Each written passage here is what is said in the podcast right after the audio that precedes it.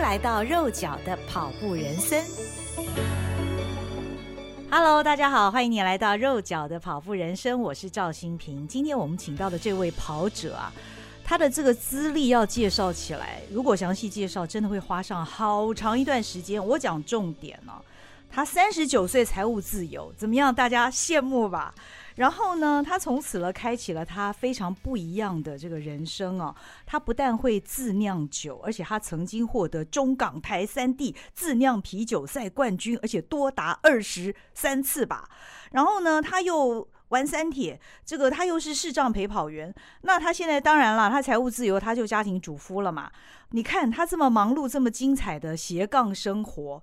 但是他也做一件非常伟大的事，这就是为什么今天肉脚的跑步人生要请他来上节目的原因，就是他已经发动了六届的盲人环台为公益而跑，这真的是一件非常伟大、令人感动的事情。我们欢迎陈宇德，宇德你好，哎，心屏姐好，然后各位肉脚的跑步人生听众大家好，我是陈宇德。我想大家刚听到这个三十九岁财务自由这件事情，一定很想先问他：你到底是怎么办到的？那是九年前的事情哦，人家九年前就已经财务自由了。但是呢，其实我要讲的是呢，呃，财务自由之后，其实你可以过一个非常多彩多姿的人生。事实上，宇德也过这样的人生，但是。他却发动盲人环台为公益而跑，而且六次之多哦。从二零一三年开始，对不对？我觉得二零一七年开始。二零一七年开始，对哦，应该是说二零一四年的时候认识那一位呃盲人吴师傅啦，一位不会跑步的盲人吴师傅。好，那一直到现在呢，除了中间疫情间隔了几年之外。呃，总共发动了六届，而且他还写了一本书，叫做《一群傻瓜绕台湾》。其实我是在一场活动当中认识了宇德，听他讲了这件事情。呃，我又看他写了这本书哦，非常非常感动。但是我们还是要先问哦，这个你三十九岁就财富自由，呃，你你有那么多的斜杠，但是你却那么喜欢跑步，从以前到现在都是这样。你是从什么时候开始跑步？为什么而跑的？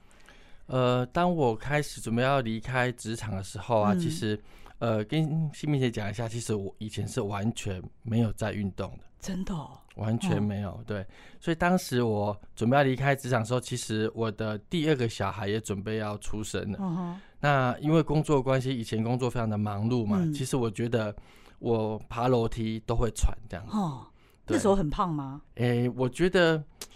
应该表面上看起来没有很胖，但是我里面内在的器官应该都非常的老化这样子。嗯嗯嗯嗯。对，所以当时我就想说，哇，我我顾第一个，因为我当时已经慢慢要变成家庭主妇了嘛，所以我发现我顾小孩，我开始有妈妈手啊这种的状况出现。嗯。对，那我朋友就会想说，那你是不是呃工作上变少了？你是不是就可以开始来运动？嗯。那我是听了我一个大学朋友的建议，我才开始跑步这个事情。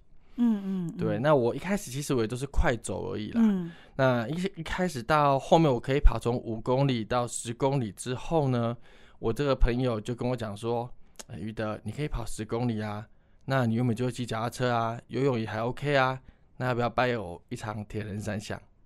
啊，那我就跟我朋友说，可是他也跳太快了吧？对，我就说，可是我没有铁人服。他说，哦，我借你，可是我没有脚踏车，我借你。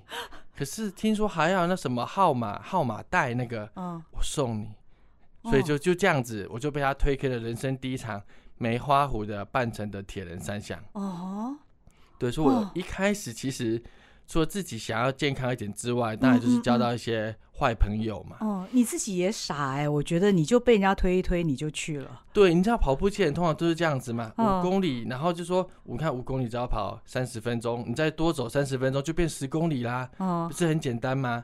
你听，嗯，算数好像是这样算，好像没没有错这样子。对，我就像一路一路被推坑这样。嗯，然后我连。这不知道是傻还是我很单纯，就是我连人生第一场全马，嗯，其实我是跑大阪马。哦，第一场就是海外马。对，我第一场就是海外马，然后别人是问我说：“哎、哦，是遇到一些台湾朋友，他们就说你是第几场？”我就说我第一场。哦、对，请问要如何去报道？我都完全都不知道状况，我就是跟着人群走这样子，去完成我第一场的全马赛事的。嗯嗯嗯嗯嗯，你好像还做过很多很疯狂的事情，哎，对不对？跑步的事。因为其实对我来讲，其实我没有那么喜欢跑步。哈，真的吗？对，这个呃，我觉得。就跟我的斜杠人生有很大的关系。我就是一个很喜欢多元的人，嗯，所以跑步其实是我喜欢的运动之一，嗯嗯。那我还是喜欢铁人三项，嗯哼，因为我们要跑步、游泳、骑脚踏车，嗯。那因为有一次我要准备我人生第一场的超级铁人赛，哦，二二六，二二六，那二二六要先游泳游三点八公里，再骑脚踏车骑一百八十公里，然后再跑四十二公里，嗯。但对我来讲太折磨了，嗯，要叫我一直练全马，我觉得很累，嗯哼，所以我就，呃，你知道我每天搭捷运就忽然发现一个事情，有一天我在捷运站发现了，哎、欸，原来捷运站居然有站章。站章哦，对，有一个就是像小朋友在收集那个那个盖章的那个站章一样，我会发现，哎，怎么会有这个东西？哦哦哦，然后我还发现每一站都不一样哦。那时候我想说，那我可不可以用跑步的方式来收集台北市捷运的站章啊？那时候台北有几条捷运啊？来哦，蓝线、红线、黄线都已经有了。天啊，你这样跑完 这样是几公里？你真的跑完了吗？我真的把它跑完，而且我还收集了，我还把站章全部都收集在一个本子里面。哦哦哦。然后呢，我很我很有趣哦。呃，我为了希望这个记录可以留下来，所以其实我去。那个去台北市政府，我忘记捷运局还是台北市政府跟他说：“哎、嗯嗯欸，我正要做这个事情，嗯哼，如果完成的话，我希望可以有个记录在台北市捷运局。”嗯，所以他们当时要发一个等于是立案的一个文号给我，这样子。以资证明你陈宇德跑遍了捷运全线，真的吗？对对好，对好好险，当时还没有盖机捷哦，盖机捷我好像就完 完蛋，这样跑跑不完了哦。所以我在三个月里面跑了两百多公里哦。你真的是沿着线跑？我其实是这样子，我沿着线跑，但是因为我要顾小孩嘛，嗯，所以我今天跑完五六个站、七八个站，然后我就得回家接小孩。对，下一趟呢，再从那个站再继续往下跑。哦，要用这样子建，就是分段去收集的方式把它跑完，这样子。哦哦哦哦哦。那木栅线的高架有经过山洞，你要怎么跑？对，那时候我是遇到这个是我最大的问题。嗯，就是我原本都跟着捷运。捷运线在下面跑，对，然后我有一天是跑到木栅那边的时候，才发现，哎、欸，糟糕，捷运不见了，他进到山洞里面去，我突然间 不知道怎么办，哦、所以我只好问那个夫妻那个社区的保全大哥，我说，哎、欸，那这个接下来会从哪边跑出来？那个那个捷运？他说，哦，你要先进到别人的社区里面，然后越过一座山，然后到好像到万方医院那边，你就可以看到捷运又从那边出来。你真的这样做了，所以我就我就只好跟那个社区人讲一下，说：“哎、欸，我要跑过去啊，可不可以让我进去一下？”这样子，哦、所以我就越过那一座山，然后到下一站呢继续接着跑，这样。啊哈，对。那跑捷运最好玩是最可怕的地方，就是因为它出口很多。对。所以你一旦进去，你盖完章，你一定要照原出口出来。哦哈。你从别的出口出来，你就会迷路。哦。哦，有这个问题哈，有这个问题，对，嗯、而且当时我跑的时候其实是夏天，嗯，哈，但是应该没有像现在这么热吧？可是也很热，也是也很，但是就会非常折磨，嗯，因为我在外面跑很热啊，对，然后跑到捷运站有冷气啊，然后我下一秒又要出来啊，我就很挣扎，冷热冷热这样不断的交替这样子，哦，但是你也做完这件事情了，对啊，我真的是一群傻瓜里面的傻瓜嘛，就这样。嗯，对，自称不喜欢跑步的人，真的我认识太多这种人了啦。自称不喜欢跑步的人，后来跑步跑的比谁都多。那后来其实你也完成了非常多的赛事哦，二二六就两场嘛，对不对？然后你说你喜欢骑单车，又一日北高就五次，一日双塔又两次，又北进五岭，所以哇，你真的是跑很大哎，你真的是一个运动咖。那。当时你会发起这个盲人环台为公益而跑，那又是一个什么样的机缘呢？因为当时我是我们中华视障路跑协会的中山团的副团长。哦，你本来就是视障陪跑员。对，我原本就是视障陪跑员。嗯，你看这也是我不喜欢跑步的原因啊，哦哦哦，因为一直跑步很无聊，所以有人陪你聊天跑，好像感觉比较时间过得比较快。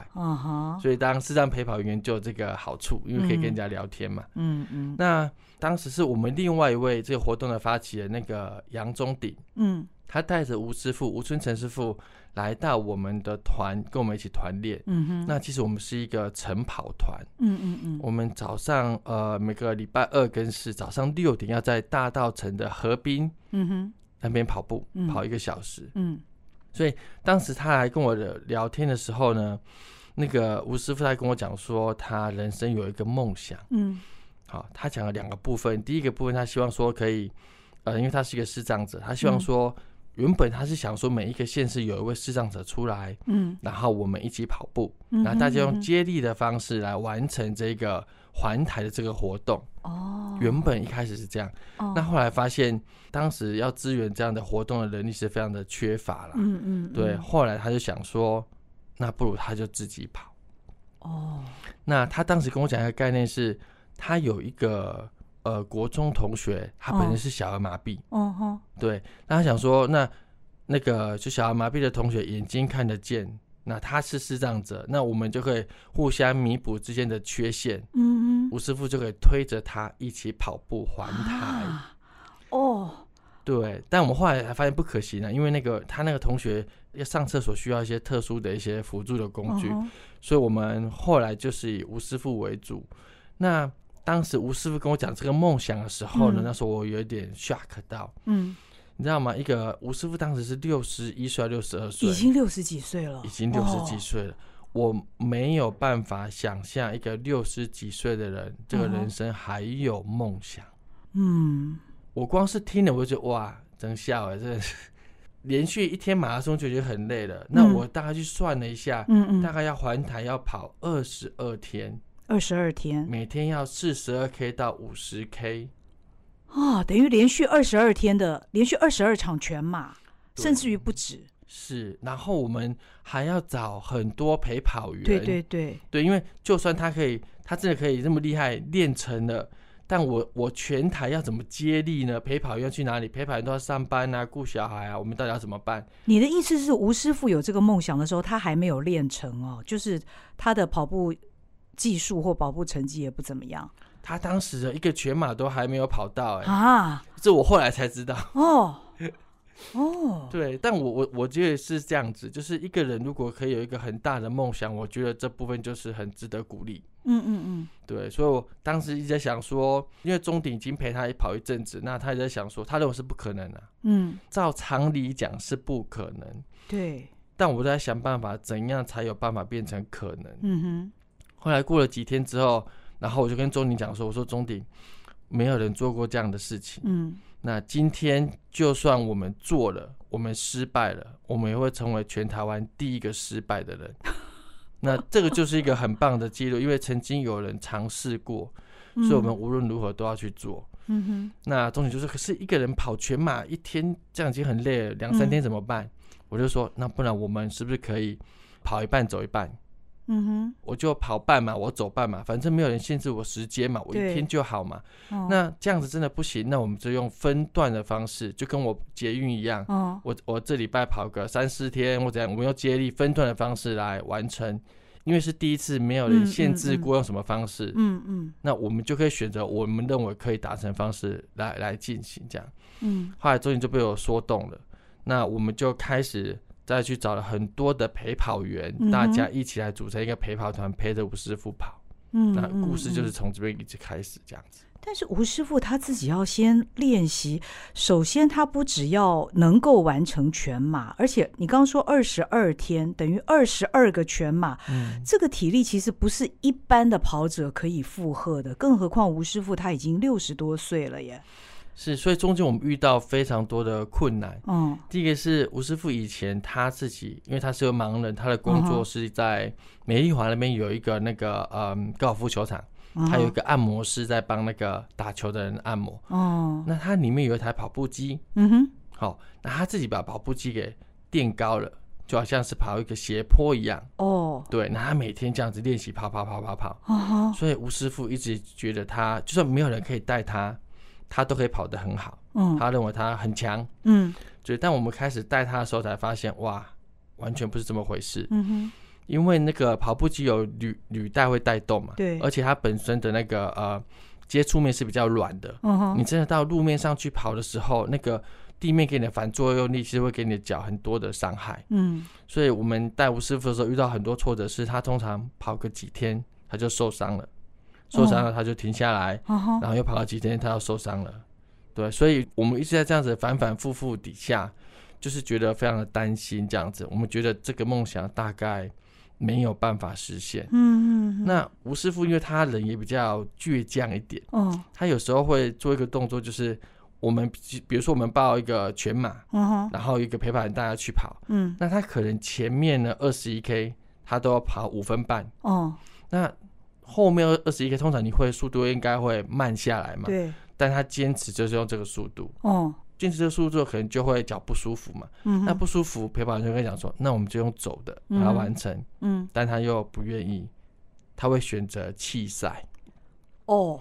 对，这时候陪跑员就觉得非常的挫折。嗯哼。陪跑员觉得说：“哦，我没有把你带领整个，完。对，嗯、那这是我我的责任，这样子。嗯哼”对，所以就是在这反反复复里面，我们一度觉得说这个梦想是没有办法实现的。嗯哼，一直到哦、呃，后来我们去定了一个算是目标，我们定了关山九连马。嗯。九连马到台东的关山去跑九连马哦，九连马的意思是九个全马的意思吗？连续九天啊！哎、欸，我我我觉得你们这个也是很不可思议，一个没有办法完成全马的人，你要把他 push 到去完成九连马哦，连续九天。啊、在这之前，其实他后来有完成了一场哦，那个万金石，终于完成全马了。对，终于完成一场，那就是他完成全马之后呢，他就报了八场的超马。啊啊！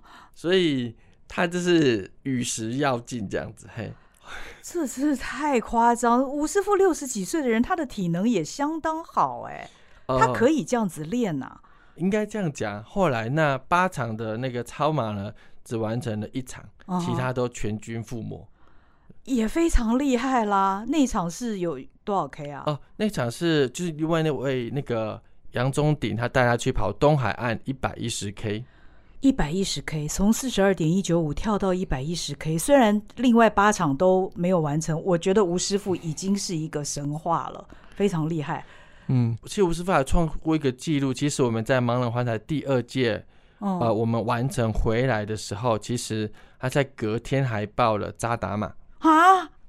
你是说他完成了二十几场的全马之后，隔天报了扎达马？对，那扎达马成绩其实，哦、那新片你听了会吓一跳，他是四十二 K 哦，哦那他的成绩是三小时二十四分。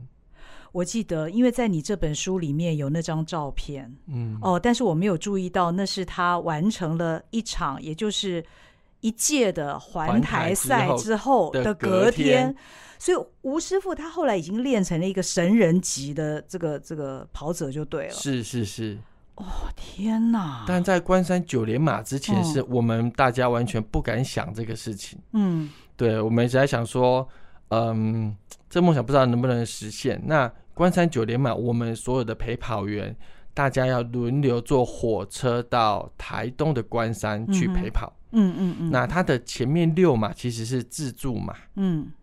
没有任何的补给，每个人只有配一个 GPS 系统而已。嗯、哼对，后面三天才是三天的马拉松的赛事。嗯，所以我们有些陪跑员，有些是陪跑，嗯，有些人是背补给，嗯哼，或是骑脚踏车背补给的东西，然后跟着他们一起这样。嗯，但吴师傅在第二天就受伤了。哦，你看，因为我我本身排到第三天。哦，那那终点他去的时候，我说：“哎，吴师傅受伤了。”然后呢？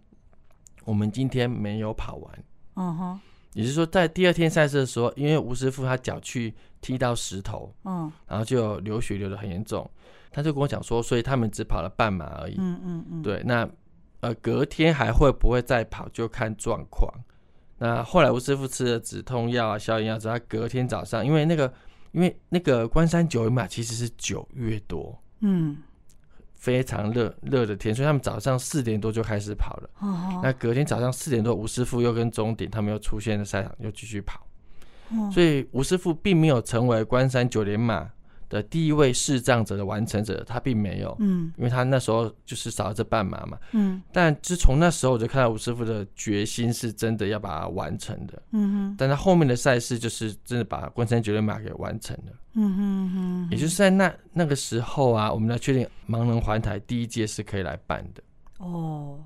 嗯，OK，那等于他跑步到了某种实力就对了。对对，至少我们确定他的身体是可以负荷的，嗯，或是他的毅力是够的，嗯哼。那我跟钟点还有吴师傅，当然我们完成这个非常开心嘛，请请所有的那个陪跑员吃饭嘛，嗯哼。对啊，殊不知这个就是一个鸿门宴，就是大家吃饭喝酒很开心的，然后钟点就就出来讲说，好，那我们关山九连马已经完成了。可以来讨论盲人环台了。嗯哼，那因为很有很多陪跑员们，然后大家酒喝了，就有一位当时有一位国泰证券的副总静尧哥，他就想要说：“好，高粱先干一杯。”然后说：“好，我明年的特休假捐五天出来。”嗯，把最把最难的、最远的给我就对了。嗯嗯。后来他就分到了从屏东跑到台东。嗯哼。然后当时因为屏东机场就不是很飞机不是很稳定嘛，嗯，他是从台北坐火车，坐哎当时有没有高铁我有点忘了，嗯，然后高铁然后再接火车接到屏东，嗯哼，然后在那边陪他们跑了五天这样子，嗯哼嗯哼，对，所以我们在那一次鸿门宴当中，大家就分配了任务这样子，嗯嗯，所有人都拍影片，然后上传 FB 存证，大家都跑不掉这样。哦，已经下决心了，对对。可是那个时候就已经找到了这么多的陪跑员，可以完成这二十二天的赛事了。是是，但除了这些人之外，我们还要找其他的人来一起推坑进来嘛。嗯哼，哼，对，那我们当时也找了后来的福伦社，就是 Andy 哥他们，他们还给我们一些赞助，那我们可以继续进行这样的活动，这样子。嗯嗯嗯。所以第一届盲人环台其实这样子开始的。嗯，第一届二零一七年，而且每一届其实你们大概都是在年底的时候，嗯，来启动这个旅程。嗯，但是我想第一届。因为是一个尝试嘛，嗯、你们等于是陪着这位主角吴师傅跑步。嗯、那他当时尽管他关山九连马创下了一个记录，可是连续二十二天，那对他来讲那是好几倍之多的这样的一个旅程，他完成了吗？后来是完成了，哦、他成为台湾第一个完成那个就是这样子完成跑步绕台的这个记录。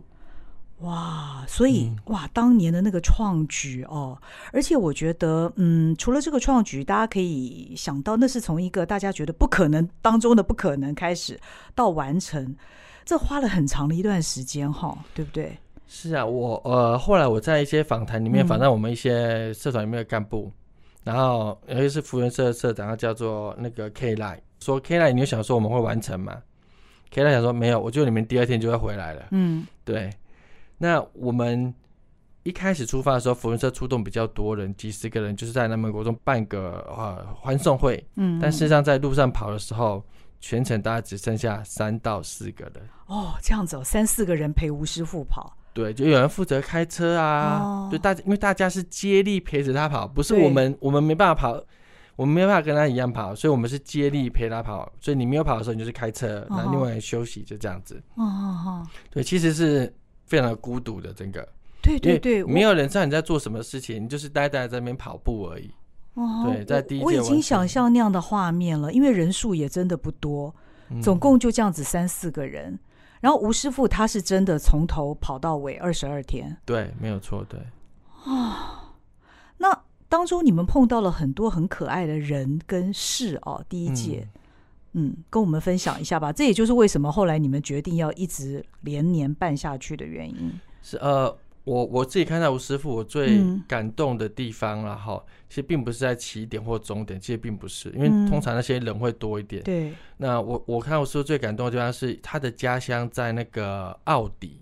哦。奥迪应该算是，呃，应该算是宜兰，算台北。他在那个呃宜兰跟台北交界的地方。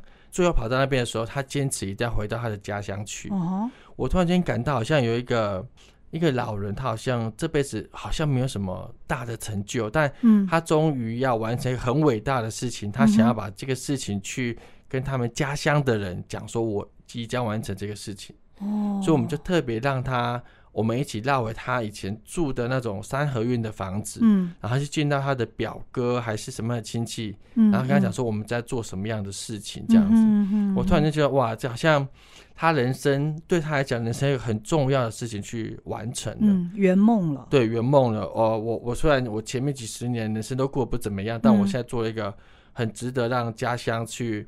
呃，可以荣耀的事情，嗯哼，所以在后来几届呢，在那个奥迪国小，他们都会派出那种呃，像是什么鼓号乐队嘛，那种打鼓来欢迎他。哦，就是我们绕了很很多次，每一次都回到那个国小去。嗯嗯，他等于就是荣誉校友啦。哦，对，那校长啊，就会来欢迎他这样子，就是等于家乡出一个很棒的一个人物这样。嗯嗯嗯嗯。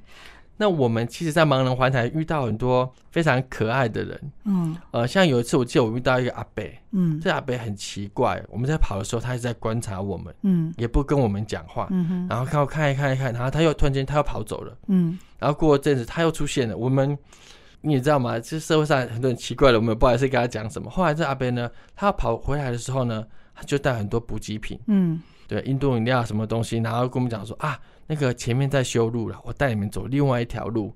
好，就可以避开那边。哦，然后我们才发现啊，原来阿伯是想要帮忙我们。对，他先默默观察，对，看这里大概干嘛。那其他的活动呢，就有像那个呃呃，我们屏东的那个大武乡的派出所，嗯，对，他们也是非常可爱。就我们他在第二届、第三届的时候，我们人数变多了，嗯，然后呢，就是有一个，其中有一个志工，他就在旁边整理车子，嗯，好，这边弄弄旗子啊，他什么。派出所觉得我们这种乡下的地方很少会有人来，嗯，然后你在车子上面动手动脚，到底在干嘛？这样子，嗯，嗯，所以派出所的警就过来关心一下，嗯，想说这会不会是小偷啊什么？嗯嗯嗯。那我们这个志工跟他解释说我们现在在做什么活动的时候呢，这个派出所所长他们就出来说：哇，你们在做这样的活动，你们需不需要交管？嗯，我们也听了吓一跳，因为从来没有一个城市会帮我们这种。默默无名的那个活动做交管，嗯、主动的对，然后交管好像还要申请干嘛嘛？嗯嗯嗯，那所以他们的派出所就特别帮我们交管，嗯哼，对，然后后来他每一届我们都会以他派出所为一个出发点，那每一届都帮我们交管做这样的服务，这样子，甚至很多警员会一起下来跑，哇，就早上我们出发跑个十公里，他再回来继续执勤这样子，嗯嗯，嗯，对。那在第一届完成之后，其实吴师傅他的梦想已经圆了，已经是挺圆满的了。为什么还要继续第二届、第三届？难道大家跑上瘾了吗？这是一件很辛苦的事情哎，每年都要来个二十几天，大家要离开工作岗位，应该也不是每一个人都像你这样子都是家庭主妇嘛，对不对？嗯，嗯是这样。就是当吴师傅完成第一次的环台之后啊，我们想说。再还第二次，其实对吴师傅已经没有什么意义了。嗯，那对我们来讲，我们也会觉得，哦，我已经帮吴师傅完成梦想了，嗯，那就这样吧。嗯哼。但我们就有点可惜，如果要这活动要去延续下去，我们必须把目标放在一个更高、更远的地方。嗯。然后利用吴师傅的这个精神，去带动更多的人一起来从事这样的活动。嗯。所以后来我们就找到了台中的惠民教养院。惠民教养院，它是一个收容很多多重障碍的的一些病友的地方。嗯，就是说那些人除了有些是视障之外，他可能本身也有情绪障碍。嗯，好，或者是耳朵听不见。嗯哼，或者有一些多重上的疾病。嗯，那当时我们找到他之后，我们就跟惠民教养院讲说，呃，我们是盲人环台的一个团体，我们在办这活动，我们想要在活动中间为你们募款。嗯，对，那当时的甘院长就觉得，嗯。从来没有听过这个活动，嗯、这些人到底来干嘛？会觉得你们是诈骗？是啊，是啊，说我们已经是社福团体需要帮忙了，你 诈骗团体应该不会找上我们。嗯、然后他说：“那那你们活动有多少人参加呢？”我就说：“嗯，哎、欸，只有六个人。哦 ”他就想说：“这是这些人再来，怪怪的，这太奇怪了吧？”大家、哦、想说，反正有愿意捐钱给我们，就试试看吧。嗯，所以我们就是。第二届开始跑的时候，我们就会打着为惠民教养院募款的这个活动。哦，也就从那时候开始，就是我们每一天在跑，其实我们都会公布我们环台的路线。哦，开始有各地的跑友会加入我们。哦，比如说我们说今天是从新竹，我们从哪一个火车站出发，预计跑到哪里？嗯，那就会有当地的跑团，他们会不管是加入我们的跑步，或者是他们会自己设补给站。嗯哼，对，然后就跟我们一起跑。嗯，那在我们会中间会开直播，就会帮大家介绍一下惠民教养院。嗯嗯，对，然后他们一些状况，他们小孩是怎么样。嗯、那在第二季，我们要跑到他们的里面去。哦，跑到教养院里面，教养里面去，然后就一些当地的跑团啊，或者是一些民意代表之类的，他们就一起来共襄盛举这样子。所以第一届其实我们帮惠民教养院募的大概有七十几万的善款。第一届就已经帮他们募了七十几万。对，我们算是活动的第二届，但是第二届，对，但第一次到惠民教养院募了七十几万。哦，然后呢，因为当时我们其实。我们自己心里有下一个心愿，希望可以帮他们募得一百万。嗯哼，对。那吴师傅呢？当时就想说，哎、欸，还没有到一百万呢、啊，那我是不是还可以用其他方式再来募款？嗯。结果我们跑完的时候，大概是一月多吧。嗯。吴师傅又参加二月份另外一个环台活动，嗯哼，一个叫做邵老师一个环台活动，要跑十九天。哦，对对对，有有那个活动，他又去参加了。吴师傅体力过人哎，他才跑完二十几天他自己的环台，他又参加邵老师的十九天的环台，天哪！对，但那时候我们又开始帮惠民募款，所以真的就是抽到一百万这样子，全部就给惠民家养院这样。哇，那那个教养院一定觉得你们是天使吧？这好像是天上掉下来的礼物哎，始料未及，因为他们也没有主动去、嗯、去向外界做什么样的行动，是你们早上。惠民教养院的是是是，对，哦、但其实我们也不知道会是这样的结果，嗯、我们只是想说可以让这个活动变得更有意义而已。嗯、所以在第二、第三届之后，就有更多的社服团体就加进来。哦，嗯，那我们我们开始把呃环台活动变得更亲民一点。嗯，我们后来就改成只有十六天。哦，对，十六天，那每天公里数会不会更长啊？哎、欸，其实不会，我们把一些比较危险的路段。哦或者是我们，因为我们刻意要让呃社服团体在终点，嗯，因为以前我们可能会，它可能是一个休息站呢，嗯、所以大家没办法完全在在那边，因为你知道跑步的时候冷掉就很难再对对启动就比较困难，对，更何况人家准备了很多食物，你不吃又不好意思，哦、对，你吃多了等下要跑不动，嗯，所以我们后来改成十六天，就是把。每个社福团体都尽量设在终点站，嗯，嗯，那大家就可以更尽情可以去享受那个去休息的那个那个时候这样子，嗯，所以到去年就变成从中间变成六个之后，现在到九个社福团体这样子。哦，等于你们跑一次可以帮九个社服团体募到款。对对对，没错没错。哦，哇，这一路走来，从二零一七到去年为止哦。嗯等于说，你们的规模越来越大，从个位数的几个人陪跑，到后来你们的规模可以有有多少人？大概一整年会有几千个人次哦。哇！因为光是光是台北市出发，可能就已经有几百个人，大家就会跟着跑。Uh uh. 但因为我们第一天就是从台北跑到桃园，嗯，但不会每个人都跟到桃园嘛。对对对。有些人可能他在捷运站的最后一站，就是最后一个捷运站，比如说到新庄的回龙站那边，或是福大，uh. 他们就会。离开了，对对对，然后是下一个地点的跑友又会加进来，对对对，然后通常在第一天跟最后一天的时候，最后一天我们通常在国父纪念馆，嗯，然后只要跑。诶，六 K 而已，所以那时候人也会最多。嗯嗯嗯哼，对，然后大家一起会跑经过总统府，然后再回到南门国中这样子。嗯嗯嗯，等于这一届一届下来，一方面在路线上你们更有经验了，所以把二十二天可以浓缩到十六天。嗯，那也越来越引起社会上的关注跟回响，加入的人可以有上千人次，而且帮助了九个社服团体。哇，好棒哦！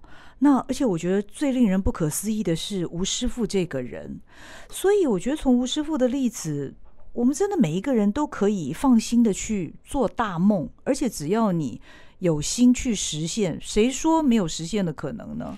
呃，我分享我们里面有一个是这样子，嗯、他叫安仔，嗯，那安仔他在跑步的时候就讲分享过，他说。因为他是从小就失明，嗯，所以他受过哦，他主要从小就读盲校，然后他受过扶轮社、受过救国，嗯，比如说狮子会这些的帮助，但他从来没有想过他有一天可以换他出来帮助别人，哦，因为他只要出来跑步就会引起关注，哦、然后那那一些社服团体看到说哇。我觉得我们已经很弱势，但有一个很弱势的人，嗯嗯嗯、他们愿意出来帮忙我们，嗯、仿佛我们也得到另外一个力量，嗯、我们应该自己站起来这样子。嗯嗯，嗯，嗯，激励了很多人。对对对，嗯嗯。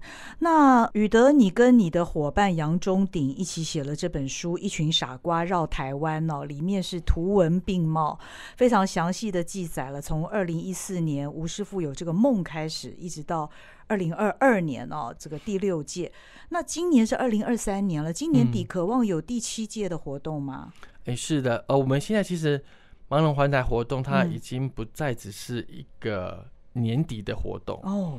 对，比如说我们在十月份就有一个盲人环台的热身赛。哦哈，我们现在也有自己的陪跑团。嗯，每个礼拜天要跑建中健，很硬的。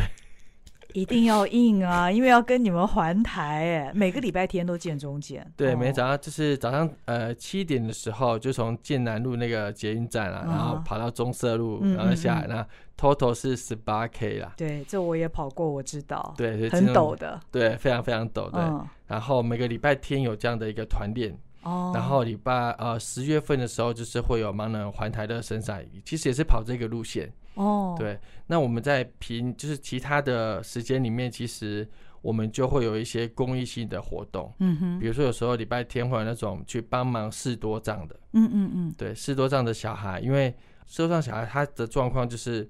呃，像我们我们知道白天跟黑夜，嗯，但一个视障者的小，特别是小孩，他们是不知道什么是白天，什么是黑夜，嗯，所以他们就会无时无刻的需要父母的帮忙，嗯哼，那父母就会非常的劳累，嗯嗯，那我们那活动其实就是让。